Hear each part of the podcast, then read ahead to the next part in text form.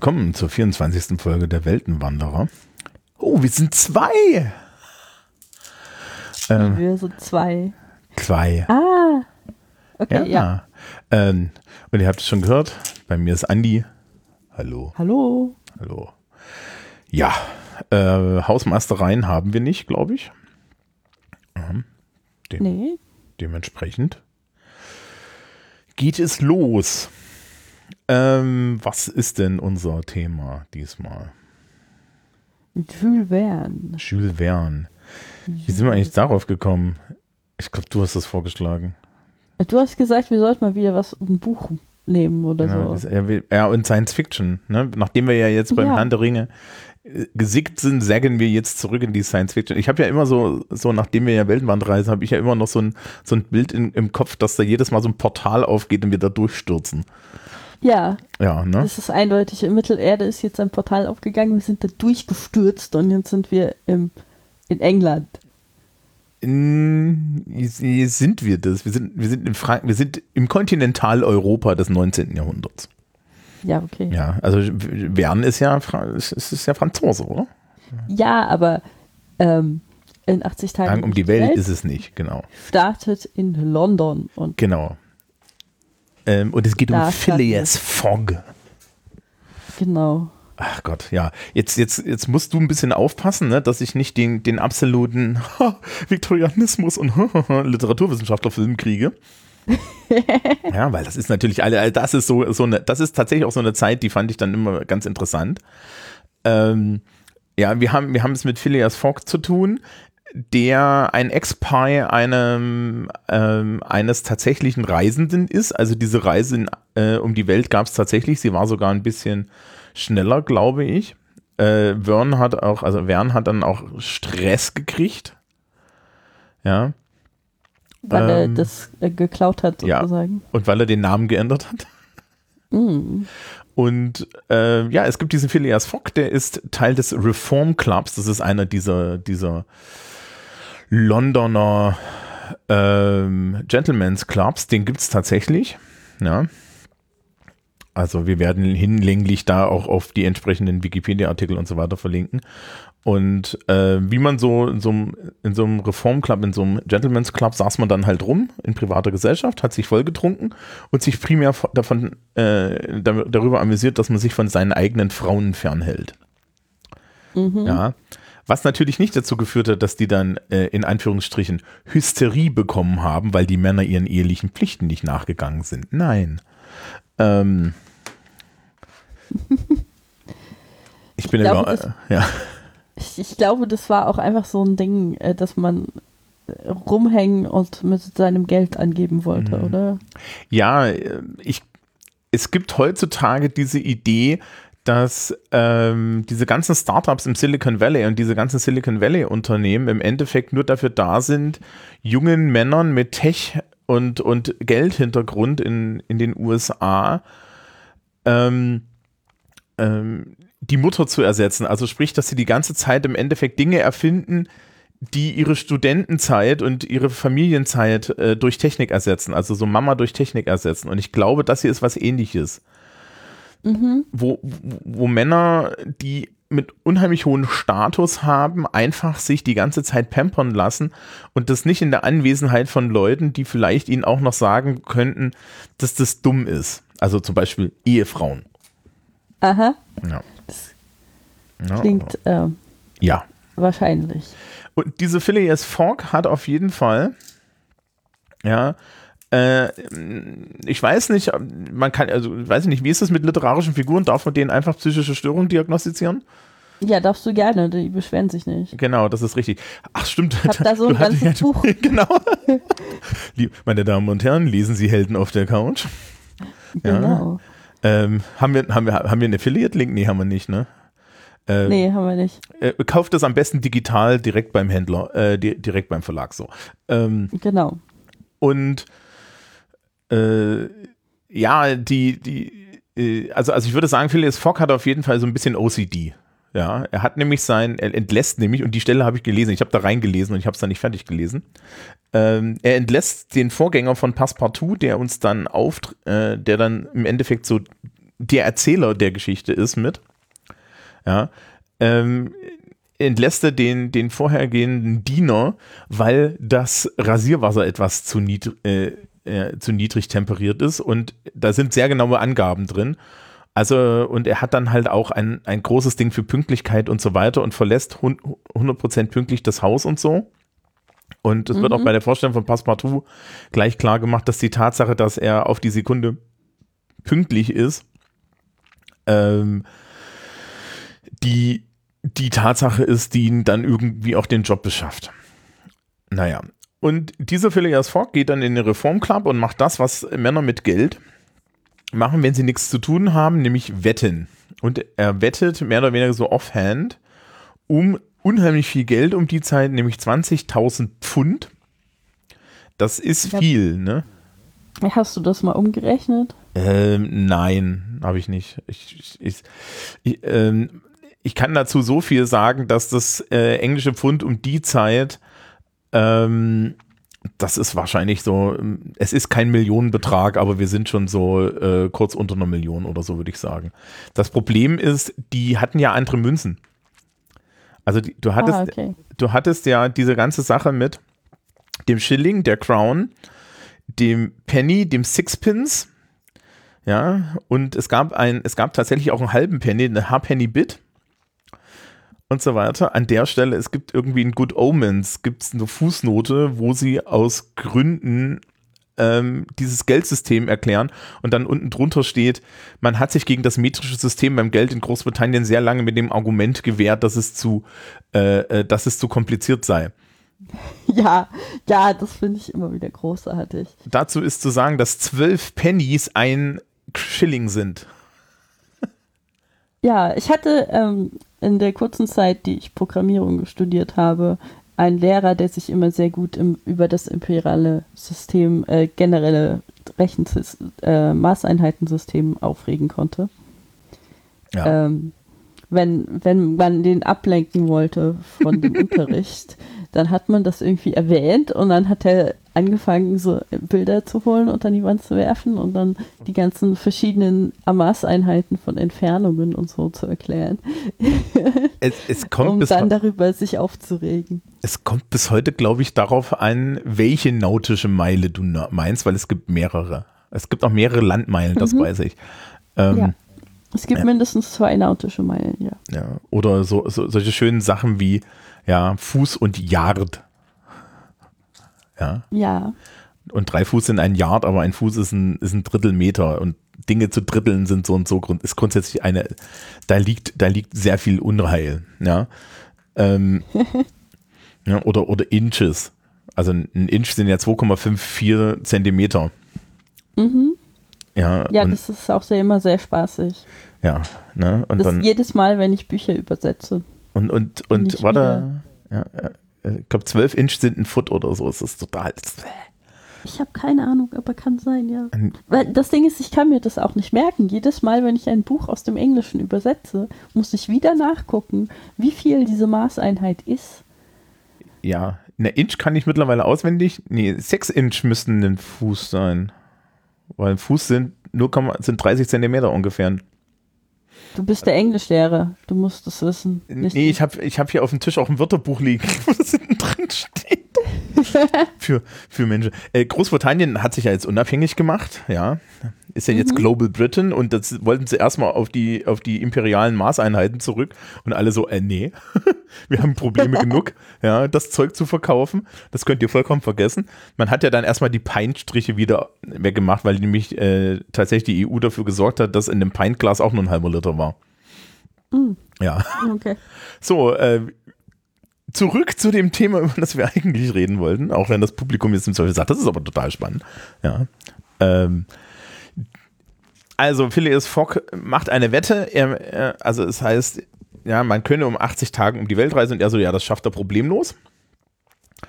Und er geht diese Wette ein und sie fahren dann halt und fährt dann halt irgendwie zwei Tage später auch los. Ja, genau. Ja. Zusammen mit seinem Diener. Genau.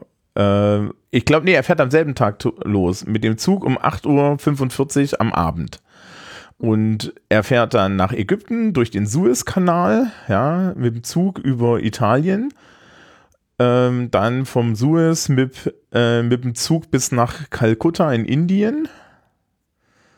Ja, mhm. äh, von Kalkutta nach Victoria in Hongkong mit einem Stopover in Singapur und dann mit dem Dampfschiff weiter nach äh, Japan. Von Japan dann rüber nach San Francisco mit ja, dann ähm, äh, von San Francisco mit dem Zug quer über die durch die Vereinigten Staaten und dann halt mit dem Dampfschiff wieder zurück nach London und das alles im Jahr 1872. Mhm. Und das war damals Science Fiction, weil das ging gerade erst so. Ja, ja also gerade so noch Science Fiction. Ja. Ähm, das ist generell die Frage, ob eigentlich Jules Verne Science Fiction ist, ne? Das könnten wir jetzt sagen. Ja gut, das ist äh, je nach Werk unterschiedlich, würde ich sagen. Also es gibt halt Werke, die sind mehr Science Fiction als andere bei ihm. Ja. Die mit der mit der Reise zum Mond ist definitiv mehr Science Fiction als jetzt die mit der Reise um die Erde zum Beispiel. Ja, genau. 20.000 Meilen unter Meer ist definitiv auch noch irgendwo Science Fiction. Weil mhm. ne, das war damals am, am Reden, also um die ja die U-Boot-Technik existierte schon. Es gab tatsächlich das erste militärisch eingesetzte U-Boot war im amerikanischen äh, Bürgerkrieg, glaube ich. Das ist so um die Zeit. Ähm, hat nicht sonderlich gut funktioniert. Aber ähm, ja, äh, es ist so eine, es, also hier in 80 Tagen um die Welt ist eigentlich eher so eine Beschreibung dessen, was tatsächlich möglich ist. Ne? Und ja, weil die Geschichte ansonsten so ein bisschen langweilig ist, ja, macht er einen Dan Brown und baut auch noch einen Kriminalplot ein. Naja, naja, so ganz am Rande, ne? Ja, aber das ist, ja, das, das ist das Interessante, ne? Dan Brown stützt, würde das komplette Buch drauf stützen. Ja, also es ist ja nicht, also der Kriminalplot ist halt einfach, dass äh, ein Scotland Yard äh, Detective ähm, denkt, dass äh, Fogg ein entflohener Bankräuber wäre, weil er ungefähr der Beschreibung entspricht was rein genretechnisch gesehen nicht wirklich ein Kriminalplot ist, weil ein Kriminalplot ist immer nur, wenn der Protagonist einen Kriminalfall löst. Und das passiert nicht. Nein. Also er löst den Kriminalfall, indem er irgendwann sagt, was wollen Sie hier? genau. Wer sind Sie? Ja. Und Bin ich der Bankräuber, den sie suchen. Genau. Also sie schleppen dann ja irgendwann diesen äh, ja, die Fix mit, der auch, der auch tatsächlich einen äh, internationalen Haftbefehl irgendwie gegen ihn ausfüllt, äh, ausführen lässt. Nur damit dann rauskommt, dass gleichzeitig auf der, an, auf der anderen Seite der Welt der echte Bankräuber festgesetzt wurde. Ja, es ja. ist, es gibt davon eine sehr berühmte Verfilmung mit äh, Steve, äh, Pierce Brosnan und so. Die ist, die ist ganz, die ist ganz nett. Auch weil Pierce Brosnan. Aber ähm, ja, irgendwo drin, irgendwo zwischendrin gabeln, gabeln sie auch noch ein weibliches Wesen auf, also eine junge Frau. Ja, das in, ist in Indien, so bisschen, stimmt, das ist in Indien. So ja, also das ist, das ist in Indien und ich hab, frag mich da immer so im Nachhinein, in, inwiefern das eigentlich irgendwie rassistisch ist und voller komischer Vorurteile der Briten gegen äh, indische Kultur und so. Also die Idee ist, dass diese Frau irgendwie mit ihrem toten Ehemann zusammen begraben werden sollte, beziehungsweise verbrannt werden sollte. Ähm, und sie retten sie davor im Prinzip. Ja, also ähm. Ähm, sie ist mit Opium und Haschisch voll gedrogt, steht hier in der Zusammenfassung. Mhm. Und dann rettet natürlich Fox sie, weil er ist ein Edelmann. Hm, ich glaube, man muss, wir, wir müssen an der Stelle dann immer sagen, ja, das ist ein Werk in seiner Zeit. Ja, also wenn du irgendwie ein westliches Werk aus dem 19. Jahrhundert das, äh, liest, das von einem Mann geschrieben wird dann und es irgendwie um Imperialismus geht, dann würde ich mal sagen, das ist auf jeden Fall auf irgendeine Art rassistisch und imperialistisch. Ja, also ähm, es gibt einen Grund, warum wir heute Postcolonial Studies haben. Ne? Ja, Was ich mich dabei gefragt habe, weil ich, das ist das einzige, der einzige Zusammenhang, in dem ich je davon erfahren, gehört hätte, dass es in Indien diesen Brauch gibt. Weil ich weiß, dass es den zum Beispiel im alten Ägypten gab. Ja. Ähm, aber ich weiß, habe außerhalb von in 80 Tagen um die Welt nie davon gehört, dass es diesen Brauch mit dem Mitbegraben von anderen Personen irgendwie auch in Indien geben würde überhaupt. Ja, der Witz ist, es gibt den Wikipedia-Eintrag dazu und das heißt Sati. Mhm. Ähm, und der Wikipedia-Eintrag ist fünf Bildschirmseiten lang und stellt die Geschichte bis in die frühe Sanskrit-Periode dar. Also das ist echt.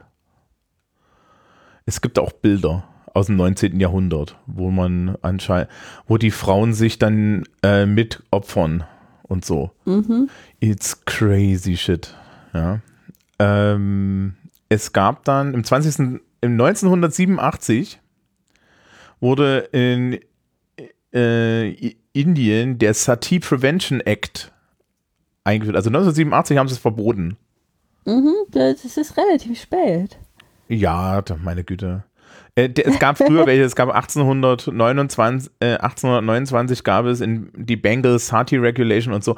Also das ähm, hat schon zu der Zeit angefangen, dass man da dagegen vorgegangen ist und das ist halt, ähm, ja, das gibt es mittlerweile, gibt es anscheinend auch ein symbolisch und so, dass sich jetzt die Frau nicht wirklich opfern muss.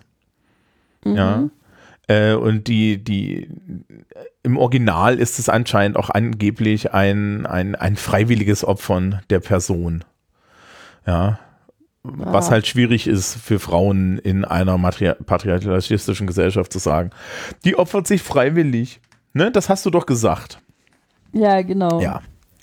Das ist immer ein bisschen das haben schwierig. wir, haben wir seit Jahrhunderten so gemacht, aber kein Druck. Ja, genau. Du möchtest doch nicht deine Familie entbehren. Ähm, also das Tolle an Sozialisation ist ja, dass man auch Leute in den Wahnsinn hinein sozialisieren kann. Ja, aktuelle Beispiele sind rein zufällig. Ähm, ja, also die, die, die gaben sie dann auf, die heißt Aouda. Ähm, ich hatte auch von den Filmen her nie den Eindruck, dass das so eine orient orientalistische Beigabe ist, sondern dass die halt dann ein, so eine Reisegefährtin ist.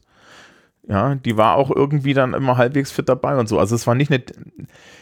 Die Rettung ist so Damsel in Distress, aber ich hatte auch nicht so das Gefühl, dass sie dann danach so ganz furchtbar eine Damsel ist. Ja, das ist war sie ist dann halt mit dabei. Ja.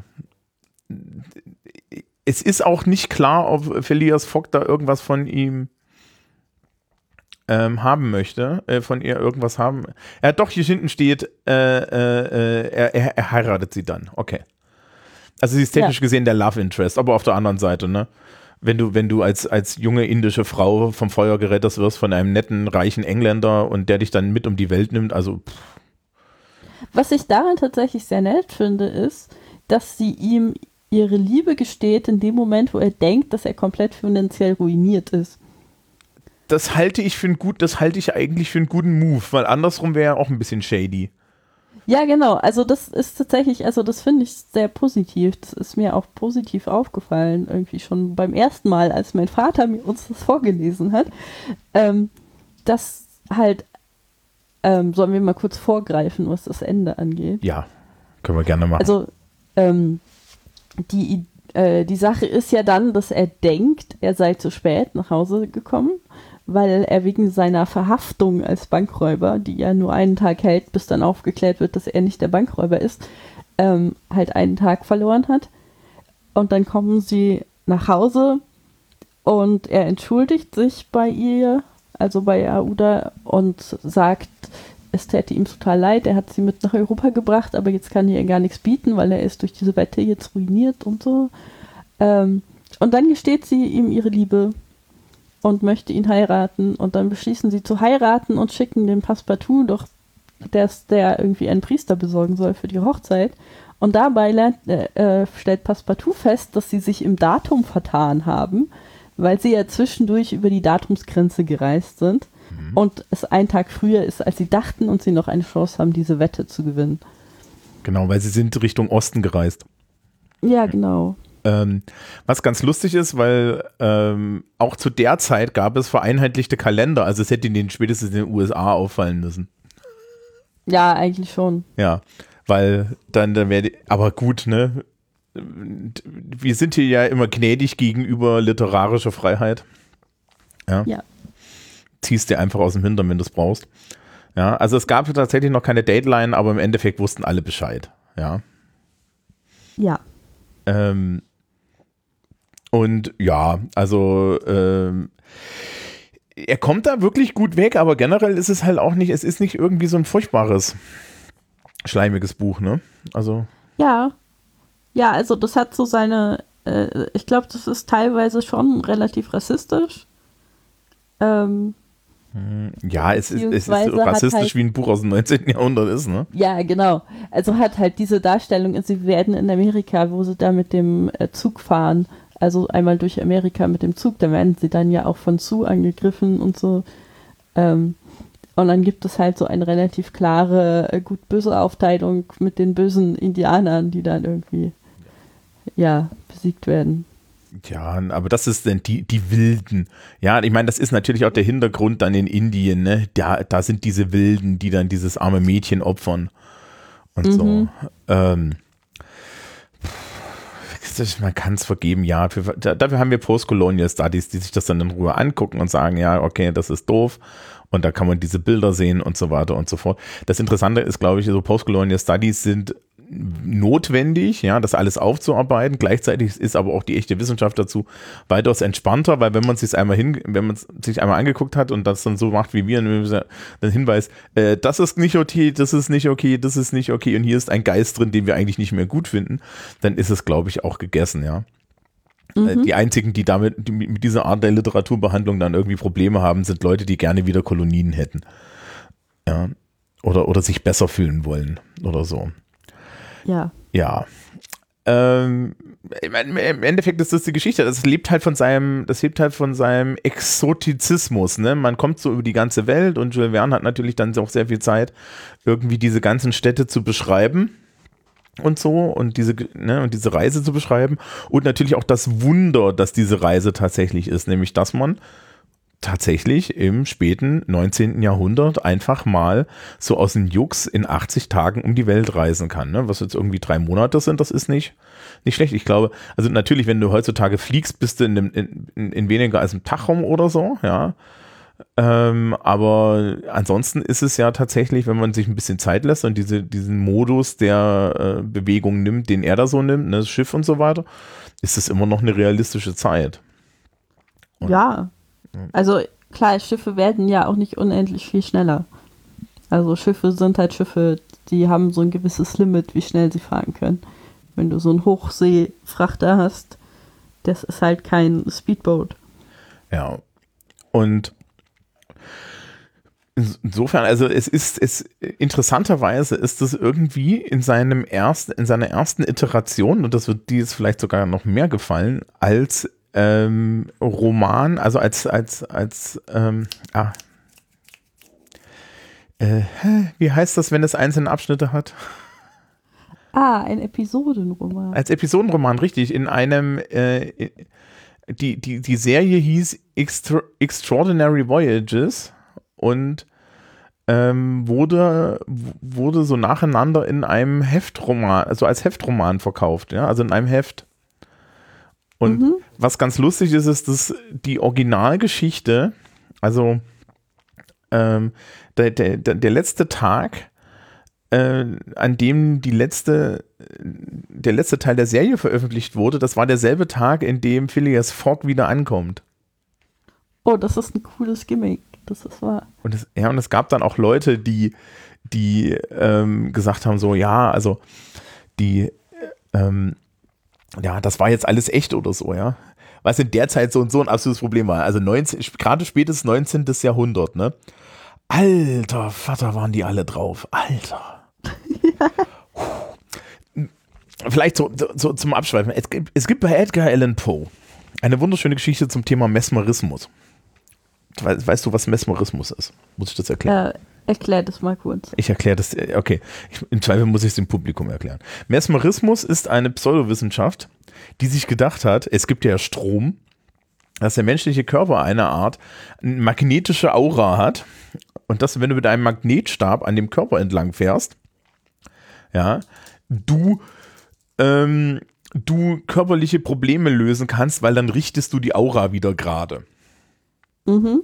Hochgradiger Quatsch könnte man jetzt aber aktuell anstatt von einer Impfung verkaufen. Ähm. Du könntest sehr viele Dinge anstatt von einer Impfung verkaufen. Ha. Mit dem Magnetstab ist sogar irgendwie noch weniger gefährlich als diese Pferdemedizin und so. Du meinst das Entwurmungsmittel? Das hat ja bei ein paar ja, genau. Leuten ge geholfen. Das hat, das hat dann auch irgendwie Konsequenzen. Also da muss man sich dann auch ein bisschen was überlegen, was das heißt. Ähm, ja, also weiß ich nicht. Die, die Frage ist, ob ich moralisch so verrottet bin, jetzt zu sagen, es gibt, ich mache jetzt einen Anti-Impf, ja, so, so, so Anti-Impf-Mesmerismus-Behandlung. Nee, bin ich nicht. Ähm, auf jeden Fall. Im, das war damals im 19. Jahrhundert, war das, galt das noch zwischendrin als normale Wissenschaft, bevor man dann sich gedacht hat, das ist alles Bullshit. Und äh, das bestand nach einem, einem, Typen mit dem Namen Anton Mesmer. Ja, und es gibt im Englischen bis heute das Wort mesmerized für jemanden, der so weggetreten ist. Und der hatte halt die Idee, dass wenn man dann über Leute mit so diesem Stab hin und her, mit dem Magnetstab hin und her, dass sie in Trance fallen. Und Edgar Allan Poe schreibt dann eine Horrorgeschichte mit, von einem Mann, das, wie er interessiert ist, The Facts in the Case of M. Waldemar. Links in den Show Notes, wenn ich es nicht vergesse nachher.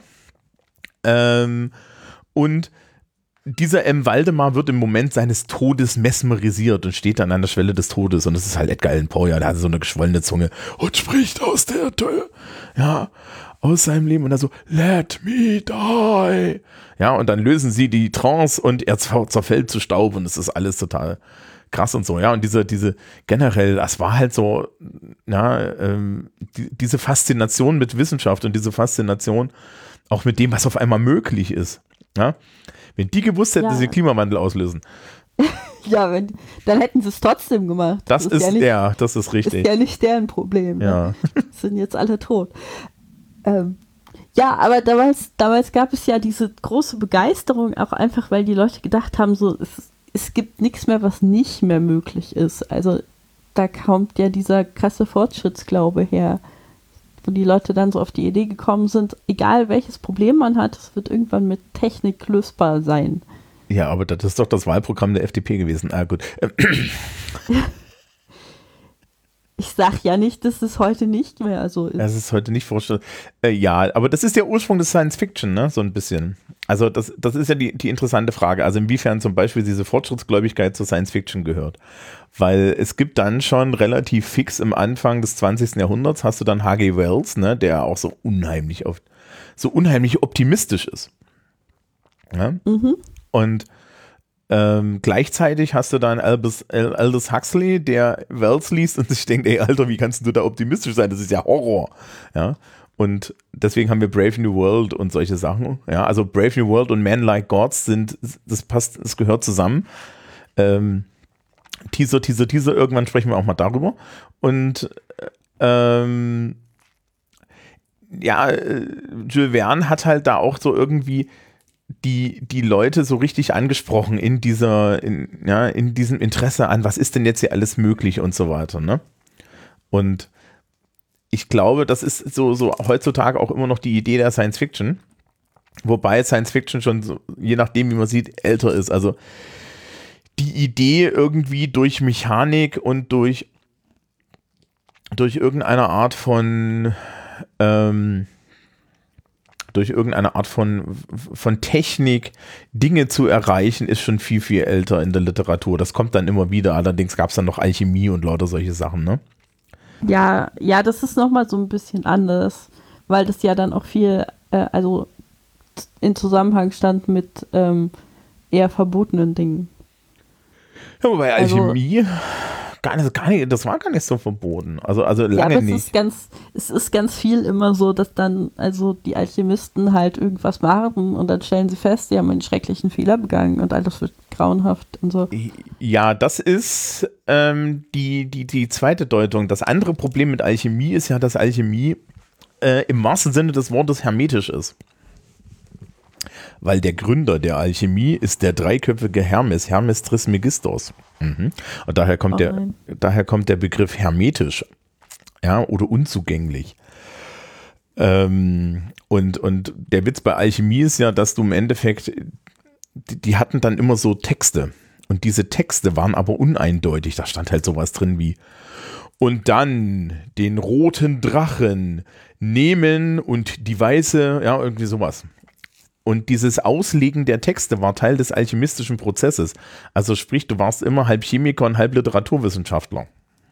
Das ist doch toll, oder? Ja, Das das wäre auch eine eine Karriere. großartige Mischung. Das wäre doch auch eine Karriere für Wir, uns, wir ne? sollten mal anfangen, so Computerhandbücher auf diese Art zu schreiben. das ist doch voll die Idee, oder? Ja. Und dann befriede das Bit. genau. Ja. Rühret, rühret in diese Richtung. Rühr, ja, weiß ich nicht. Ähm, und und das, das Interessante bei der Alchemie ist dann, dass sich das dann halt irgendwann rumgedreht hat in, in eine reine Metapher für Mensch, äh, äh, für Mystik sozusagen. Ja.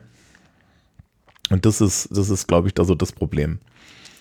Ähm, und heute, es gibt ja heute noch Alchemisten und die machen auch Dinge und dann äh, funktionieren da Dinge und dann steht halt die Naturwissenschaft manchmal daneben und zuckt so mit der Schulter und sagt, ja, wir wissen es jetzt auch nicht, ja. Mhm. Was ich immer ganz schön finde, ja, das ist so, so der, der Hinweis, dass dann auch irgendwie, dass, das, dass wir noch nicht alles wissen. Aber gut, das würde jetzt ein, ein Naturwissenschaftler oder eine Naturwissenschaftlerin auch nicht abstreiten. Nee, Mhm. also das ist ja das, das Ding, dass man immer neue Dinge rausfinden kann. Genau. So, der wissenschaftliche Gedanke ist ja auch, dass man, dass das alles so ein Prozess ist und man befindet sich halt in der Mitte und weiß noch nicht alles. Mhm. Nee, aber zur Science Fiction. Mhm. Ähm, Science Fiction ist ja nicht mehr so groß. Also das war ja früher deutlich größer, so als Genre. Mhm. Ähm, und heutzutage hast du Science Fiction vor allem noch irgendwie so als Setting. Das heißt, du erzählst eigentlich andere Geschichten in so einem Zukunftssetting. Ähm, und früher hattest du viel mehr so Geschichten, wo es tatsächlich auch um die Technik ging und um die Frage so, ähm, wie, was für Auswirkungen hat diese Technik, wie wäre das und das möglich, so wie bei 80 Tagen um die Welt, was im Prinzip einfach nur so ein Gedankenexperiment ist, so wie könnte man das schaffen? Und dann ist das halt im Sinne in einer Geschichte verpackt. Ähm, heutzutage hast du halt irgendwie so Raumschlachten und so und dann geht es aber darum, dass die Menschen ähm, ihre persönlichen Probleme miteinander haben und solche Sachen. Und es geht gar nicht so sehr darum, wie jetzt dieses Raumschiff funktioniert zum Beispiel. Ja, wobei da ja auch immer diese Sache ist, ne, Space Opera versus ähm, Science Fiction. Also die, ne, diese alte Sache mit, diese alte Sache mit, was ist Star Trek jetzt und was, also dass jetzt Star Trek zum Beispiel eher so Science Fiction ist, wobei 75 Prozent, naja, nicht 75 Prozent, aber so 25 Prozent von Star Trek ist, ähm, uns fehlt hier Unobtainium. oder, oder, ja. Oder äh, wir müssen jetzt hier nochmal, wir, wir, wir, brauchen nochmal irgendwie hier, äh, bei, bei TV-Tropes nennen wir es immer Applied Phlebotinum. Ja, Phlebotinum. ja. Das ist gut. Äh, ja, es gab doch bei, bei Next Generation haben sie doch irgendwie so extra Tech-Schreiber gehabt. Genau. Also die eigentlichen Skriptschreiber haben immer nur so hingeschrieben, so Captain, we have to tech the tech. ja. Und dann hat irgend so ein Mensch sich da die Begriffe für ausgedacht. Ähm, es gibt mehrere Handbücher zu den verschiedenen Raumschiffen und Raumstationen. Es gibt so ein berühmtes Handbuch zur Enterprise D, das hatte ich mal.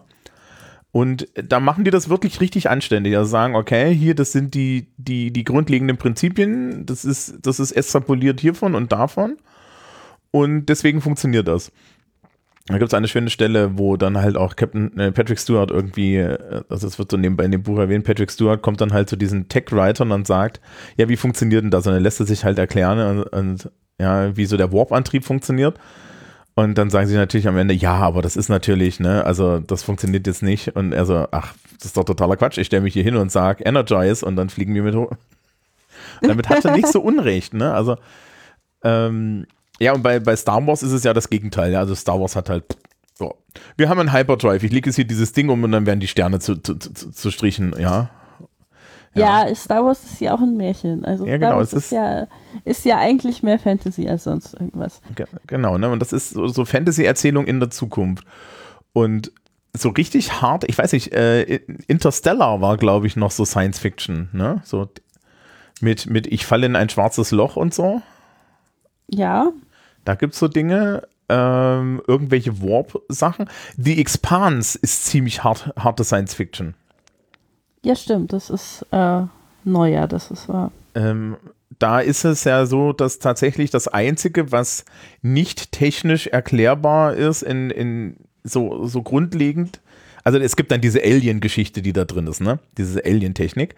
Aber ähm, was die, das, die einzige menschliche Technik, die nicht erklärbar ist, ist, dass es einen Fusionsantrieb gibt, der unheimlich, äh, der unheimlich energieeffizient ist. Mhm. Und der macht dann halt alles andere möglich. Aber die komplette Weltraumfahrt und so ist im Endeffekt das, was wir heute haben. Also du hast halt zum Beispiel nur Gravitation durch Antrieb und so. Die ganzen Raumschiffe haben sind auch, das, das ist ja total kontraintuitiv, ne? Bei Star Trek und so sind ja die Decks immer von oben nach unten sozusagen. Ne? Also so, ne, wenn man jetzt diese Untertasse hat, dann gehen die so von oben nach unten. Wenn man jetzt aber ein, ein, ein echtes Raumschiff mit, mit normaler neutonischer Physik baut, ja, und nicht mit Gravitationsgeneratoren wie in Star Trek, dann äh, sind die Decks eigentlich äh, angeordnet, horizontal zum Antrieb angeordnet, weil in dem Moment, wo du dein Gas gibst, hast du Schwerkraft. Ja, ergibt Sinn. Ne? Und äh, das ist bei The Expanse so. Was man immer nicht merkt, ähm, bis, bis, mal so eine, bis mal so ein Raumschiff landet, weil das landet dann nämlich auf seiner Düse, ja, äh, weil es nämlich, wenn es sich hinlegt, die Leute allesamt, wie bei einer Rakete heutzutage, äh, an der Wand sitzen. Ja, wäre eher unpraktisch. Ja. Ne, Also da, also Hard Science Fiction gibt es schon und die Expanse ist auch so ein Beispiel, wie das geht. Also da sind sogar die, sogar die, die Weltraumkampfszenen sind alle hochrealistisch und so. Ja, ich sag ja nicht, dass es das nicht mehr gibt. Also Aber- es gibt es immer so ein bisschen noch, aber das ist nicht mehr so groß, wie das mal war. ja, Also das ist mein Punkt. Ja, und es geht auch nicht so sehr um die Science dabei, ne? Das wird dann, also Genau. es ist eine hard, es ist Hard Science Fiction, aber es geht nicht mehr um die große Diskussion, was bedeutet das jetzt, ne? Ja, genau, und es geht halt auch nicht mehr so, ähm, so wie ist das möglich. Also es, es geht nicht mehr um diese ganze technische Idee dahinter, sondern letztendlich geht es halt dann um interpersonelle Konflikte und so.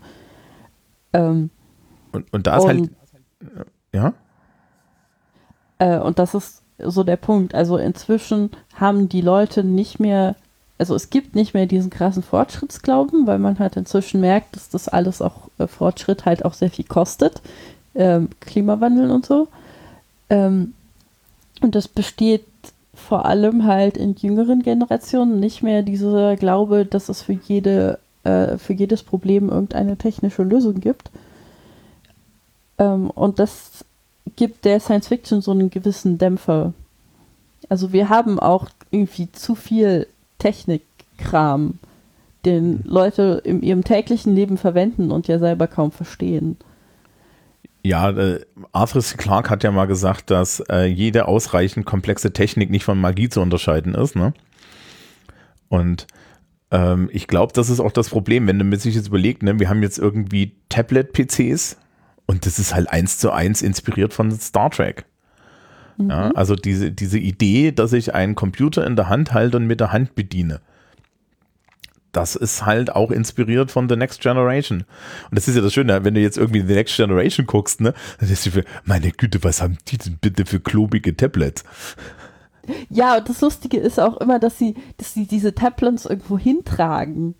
Das finde ich immer, immer sehr interessant, weil die haben ja, die haben ja ihren Bordcomputer, darüber ist alles vernetzt und dann haben die ihre Berichte aber immer auf so einzelnen Tablets und dann laufen die in das Büro vom Captain und geben da so ein Tablet mit ihrem Bericht drauf ab, anstatt ihm das einfach per Mail zu schicken.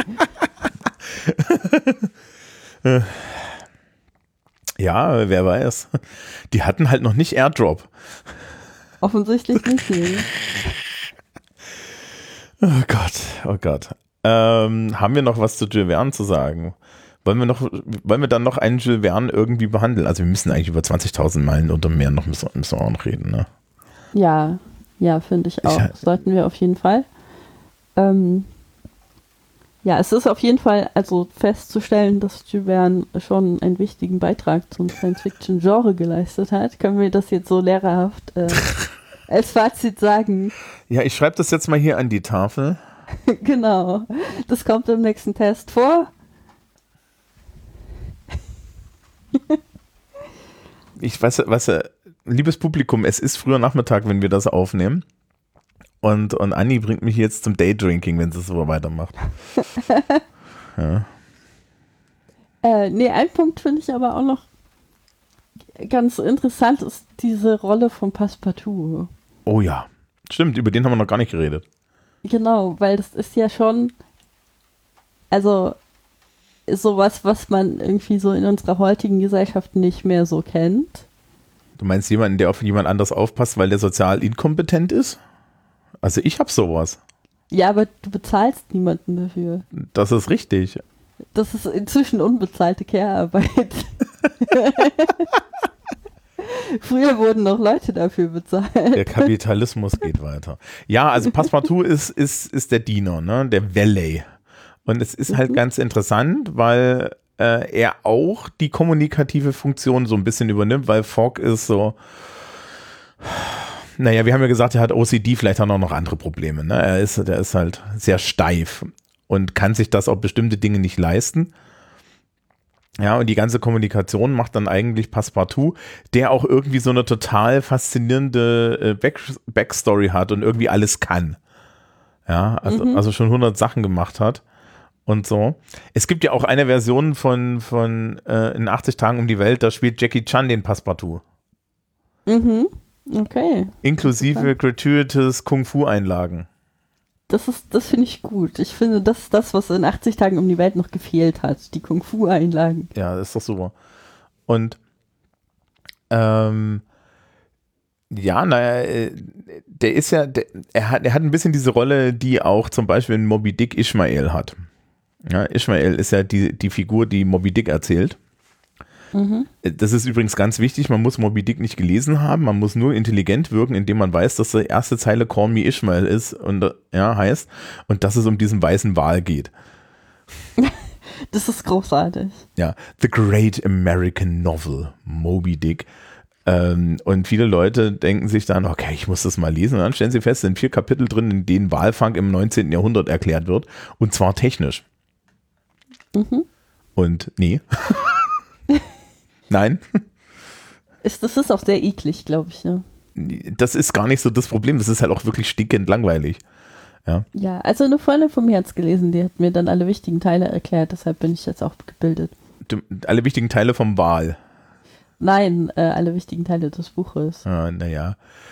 Äh, ich glaube, es lässt sich zusammenfassen mit, äh, äh, es lässt sich zusammenfassen mit, wenn du, wenn du Wut auf die Welt hast, bringt sie dich um. Aber okay.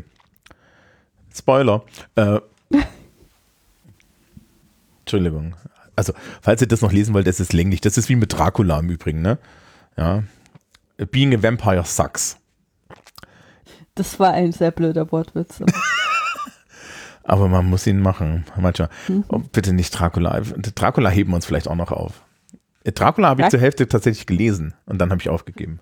Für Dracula werde ich einfach das Kapitel aus äh, dem Buch halten, aus der Couch vorlesen. Dass du, hast du Dracula dafür gelesen? Ich habe keines der Bücher ganz gelesen in diesem. ich meine, äh, wir reden in diesem Buch auch über Fifty Shades of Grey. Ich habe versucht, es zu lesen, aber das ging nicht. Das war nicht ertragbar. Du weißt schon, dass du, was wir jetzt uns in den Bereich hineinbegeben, wo das Publikum solche Dinge verlangen könnte. Es ist okay, wir können auch mal über Pornos reden. Fifty Shades of Grey ist ja nicht mal ein guter Porno. Okay, wir heben, das ja, heben das uns auch. Das ist der Punkt. Das ist der Liebe Leute, bitte kein Kabelbinder. Ähm, okay. Äh, also in 80 Tagen um die Welt, wir fassen es zusammen. Äh, beschreibt eigentlich etwas, was zu der Zeit technisch möglich ist und erfüllt damit die Abenteuerlust des Lesenden in der westlichen Welt ist natürlich ein bisschen kolonial und äh, am Ende ein, eine schöne, spannende Geschichte. Ich glaube, wenn man das als ähm, Episodenroman begreift, macht es auch mehr Sinn, weil dann auch so ein bisschen klar ist, ähm, warum am Ende die warum da am Ende dieser einen Tageskniff drin ist, ne? Weil du im Endeffekt halt dann sagst, okay, hier ist der Payoff und so. Mhm. Und weil, wenn du das als Episodenroman veröffentlichst, du auch, glaube ich, weniger Scheu hast, äh, zu sagen, okay, ne, ich habe jetzt hier 30 Seiten und am Ende muss halt was passieren. Ja, es gibt ja, es gibt ja diese Verfilmung von der Augsburger Puppenkiste davon, mhm. die tatsächlich auch so episodisch ist. Und das funktioniert tatsächlich sehr gut. Ja, die Filme äh, behelfen sich dann auch immer wieder mit so Montagen, mit so Reisemontagen, weil sie kommen immer nur irgendwo an, was passiert, ne? Ja, klar, ich meine, was willst du machen? Du wirst irgendwie eine, eine, Stunde lang zeigen, wie sie Zug fahren. Ja, ich will so. das in live. Ach so, in 80 Tagen. In 80 Tagen, das ist wie Desert Bus. Mhm. Äh, Desert Bus ist, falls das das Publikum nicht kennt, Desert Bus ist auf der, auf der ersten Spiele-CD von Penn und Teller drauf gewesen. Und es ist ein unheimlich langweiliges Spiel, bei dem man einen Bus in der, irgendwie durch die Wüste zwischen Kalifornien und Nevada fährt. Und ähm, auf einer geraden Strecke, das einzige Problem ist, der Bus zieht die ganze Zeit leicht nach links oder leicht nach rechts, sodass man die ganze Zeit aufmerksam sein muss während nichts passiert außen. Das klingt nach einem tollen Spiel, ja. Es ist, ein, es ist ein super Spiel. Es gibt jedes Jahr einen Desert Bus Marathon, wo Leute das stundenlang also und tagelang spielen und äh, damit Geld für äh, irgendwelche Charities sammeln. Also mhm. Desert Bus Challenge. Ja, die dann auch abwechselnd halt diesen Bus lenken. Und wie gesagt, wenn du den Bus halt nicht lenkst, dann fährt der in Straßengraben und du hast verloren. Also, das ist, It's, es ja. ist sadistische Computerspiele für 100. Ja. Ähm, gut. So, dann würde ich mal sagen, beim nächsten Mal bleiben wir wahrscheinlich bei Jules Verne. Ja. Ja. Das wir, müssen, wir müssen über 18, 2000 Meilen oder mehr reden. Ja. Äh, ich, hatte der nicht, der hatte, hatte der auch noch was mit dem Inneren der Erde? Ja, ja, natürlich, die Reise zum Mittelpunkt der Erde.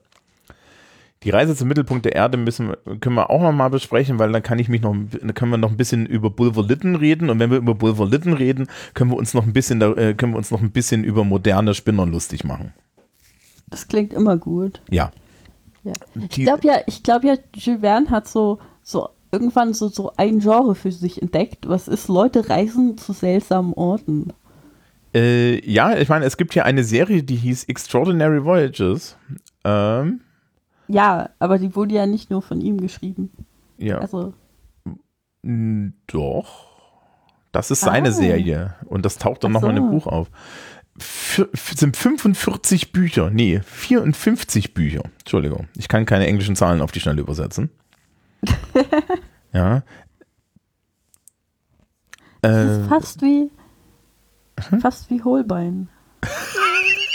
Also, also stell dir vor, du schreibst 54 Mal eigentlich im Prinzip dieselbe Art von Geschichte. Das muss irgendwann langweilig werden. Ja, äh, der, der Redakteur, also der Editor, Pierre-Jules Etzel, wahrscheinlich französisch, äh, sagt, das Ziel war es, äh, einen, einen Überblick über alle geografischen, geologischen, physischen, historischen und astronomisches Wissen zu geben, ja, und das in einem entertaining und bildlich normal, also die Geschichte des Universums als Reise sozusagen. Mhm. Ja, okay. Finde ich jetzt gut, ja. Ja, hat schon was. Ich, ich frage mich aber trotzdem immer dasselbe Ding. Leute reisen irgendwo hin. Irgendwann willst du auch mal was anderes schreiben. Ja. Hier gibt es sowas wie das karpatische, die karpatische Burg. Ja, das, Archi das Archipel im Feuer. Das ist diese Liste, das ist total super. Ja. Äh, weg auf einem Kometen. Off on a Comet. Klingt toll. Ach Gott, äh, das ist, da gibt also es gibt garantiert irgendwo in der Romanistik Menschen, die sich nur damit auseinandersetzen, ne? Das kann ich mir gut vorstellen, ja. Irgendjemand ja. hat irgendeine Dissertation oder so darüber geschrieben. Bestimmt mehrere. Ja. Und wahrscheinlich gibt es irgendwo auch die Gesellschaft der Jules Verne äh, Gelehrten, Jules Verne Scholars, ja, die sich dann einmal im Jahr zu so einem Symposium treffen.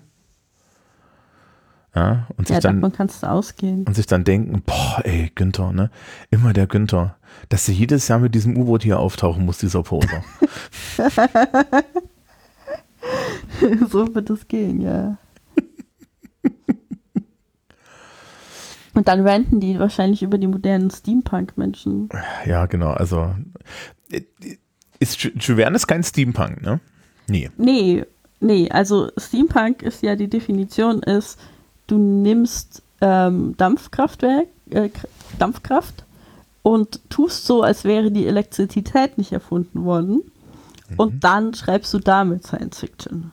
Ähm, genau, ein, ein Freund hat letztens zu mir gemeint, äh, Solarpunk gibt es jetzt auch. Ja, das ist, das ist aber mehr so eine Idee. Ja, das ist so die Idee im Endeffekt zu sagen, okay, ähm, na, es soll jetzt da schon Bücher geben. Ich hatte da auch schon, schon Werke in die Hand gedrückt bekommen. Ja, das kann gut sein. Also im Prinzip hat, hat Solarpunk halt angefangen als so eine ähm, Idee, wie man die Zukunft gestalten kann. Und diese Idee ist halt äh, zwar technisch, aber sehr im Einklang mit der Natur zu leben, indem man halt Solarkraft verwendet, äh, äh, viel selber gärtnert und so weiter. Was ja im Endeffekt dann, im Endeffekt so eine Art moderne Science Fiction ist, ne? Ja, genau. Es, ist, es ist so ein Versuch, sich eine neue, bessere Zukunft vorzustellen, weil das meiste, was du halt inzwischen so an Zukunftsvisionen hast, wenn du von dem heutigen Ding ausgehst, ist halt mehr so dystopisch. Ja, ähm, das ist ja noch so eine Sache, über die wir gar nicht geredet haben. Die können wir uns aber theoretisch aufheben, weil das passt halt auch beim nächsten Mal äh, bei Jules Verne ganz gut. Ähm, Dystopie und Utopie äh, im Zusammenhang mit Science Fiction, weil das, das, das hängt ja miteinander zusammen so ein bisschen. Ne? Also wir hatten es, ich habe ja vorhin schon gesagt, H.G. Wells ist ja auch so Science Fiction Utopie. Ja. Und ähm, da ist halt die Frage, ja, inwiefern denn eigentlich uns so eine, so eine, eine utopischere, freundlichere, nicht so dystopische äh, Literatur auch mal wieder gut tun würde. Weil wenn die Welt scheiße ist, wäre es doch mal gut, wenn wir ein bisschen Hoffnung verbreiten. Jetzt so. Ja, Auf der anderen Seite kriegst du wahrscheinlich nicht verkauft, ne? wahrscheinlich nicht. Ist nicht schrecklich genug oder so. Ja, äh, das, der stell dir mal vor, du würdest jetzt so einen richtig positiven Young Adult Science Fiction Roman schreiben. Da steht doch jeder Verlag da und sagt, also haben wir jetzt keinen Markt für. Haben Sie noch jemanden, wo jemand eine äh, traumatische Jugend hat und stirbt? Es muss mindestens so eine Dreiecksliebesbeziehung drin geben. Vielleicht geht's dann. Ich weiß es nicht. Weiß ich nicht, ist, ist, ist nicht dein Genre, ne? Äh, nee. Also ich meine, ich habe auch mir diesen Hype angeguckt, der mit den Hunger Games dann, also Tribute von Panem, dann über die Jugendliteratur hinweg geschwappt ist. Ich habe auch diverse Freunde, die versucht haben, darauf aufzuspringen, weil sie so dachten, oh, ich muss zwar eine Dreiecksliebesbeziehung schreiben, aber ich kann Science Fiction schreiben, das ist es doch wert. Ähm, ja, ich weiß nicht, ob es das wert war das war e- eine erstaunliche Sache, weil Verlage komplett übersehen haben, was halt Tribute von Panem tatsächlich spannend und interessant gemacht hat. Du meinst die Weil- Idee des gesellschaftlichen Umsturzes? Genau, beziehungsweise diese ganze Medienkritik, die sich darin befindet. Ähm, und was sie dachten, was tatsächlich der Erfolg war, war die Dreiecksliebesbeziehung in einer dystopischen Zukunft. Und dann haben sie ganz viel so Sachen rausgebracht, wo es halt irgendwie nur darum geht, so in dem und dem Land in der Zukunft sterben die Leute auf diese Art gruselig und sind in verschiedene Klassen unterteilt aufgrund ihrer Haarfarbe, was auch immer. Und dann hast du eine Dreiecksliebesbeziehung und eine Revolution und so. Aber das war halt nicht das, was Tribute von Panem wirklich ausmacht. Was Tribute von Panem ausmacht, ist halt diese, diese Darstellung der Medien. Ja, aber dass die Verlage das nicht mitschneiden, war ja irgendwie klar. Ja, da wirst du ja Selbstreflexion für haben. Ja, das ist wahr. Ja, ähm, also das ist äh, wirklich so, so eine, so, ich glaube auch, dass die Literatur ähm, diese, die, die, äh, dann immer das Problem hat, dass man so ein Werk eigentlich nur braucht, ne? Du brauchst Hunger Games. Und dann ist die mhm. Geschichte erzählt. Das, das, das ist ja schon so das Problem. Kennst du hier Christine Cast, House of Night? Ja, das wurde mal, das war so ein Marketing-Experiment, daher habe ich davon gehört. Ähm, ja. Weil tatsächlich der Fischer Verlag das, glaube ich, aufgekauft hat. War es der Fischer Verlag? Keine Ahnung. Ähm, und die haben unglaublich viel Geld ins Marketing gesteckt und das da allein dadurch auf die Bestsellerliste gebracht. Irgendwie sowas war das. Es war so ein Versuch, ähm, wie viel Geld muss ich in ein random Buch stecken, um damit das erfolgreich wird, so in der Richtung. Ja, naja, da war ja die Sache, da stand dann ja hinten drauf, dass die, die Autorinnen ja äh, gemeint haben, ja, äh, Internat, Vampir-Internat. Ja. Als hätten wir nicht mal Immortal gehabt, aber ähm, mhm. so, äh, My Immortal verlinke ich nicht. Ähm, Doch. Ach Gott, okay, ja. ja. Du musst den, zumindest den Wiki-Eintrag dazu verlinken. Die Liste hier wird immer länger. Ähm, die Liste, äh, ja, also das ist, ist ähm, und ja, weiß ich nicht. Wir, beim nächsten Mal schauen wir also mal 70, ja, äh, 20.000 Meilen unters Meer. Mhm. Ist, ist, es nicht, ist das nicht so ein Öko-Ding sogar? Das ist doch so ein Öko-Ding. Was weiß ich? Wir müssen das erst noch lesen, da reden wir nächstes Mal drüber. Genau. So, liebes Publikum, äh, Thomas muss herausfinden, ob das ein Öko-Ding ist. Mhm, okay. Ja. Das ist, musst du aufschreiben, wichtige nächste Frage. Ist das ein Öko-Ding? Das kriege ich, glaube ich, auch so hin. okay. Genau. Heute, heute leicht meandernd. Wie? Ach, oh, Achtung, goldene Brücken. Ja, also die Sendung heute war leicht meandert. Wie? Die Reise von Phileas Fogg in 80 Tagen um die Welt. Das haben wir so geplant. Das genau, das. I almost sold it. Tja. Wir haben es fast verkauft bekommen und jetzt das. Ja, also wir werden, wir gehen noch mal in uns. Ja, beim nächsten Mal ähm, bleiben wir noch ein bisschen dabei und dann werden wir das sehen. Ja, und stellen dann fest, ob das ein Öko-Ding ist. Und ich glaube, damit mhm. wünschen wir euch alle einen schönen Tag und einen schönen Restmonat. Und dann viel Spaß. Tschüss.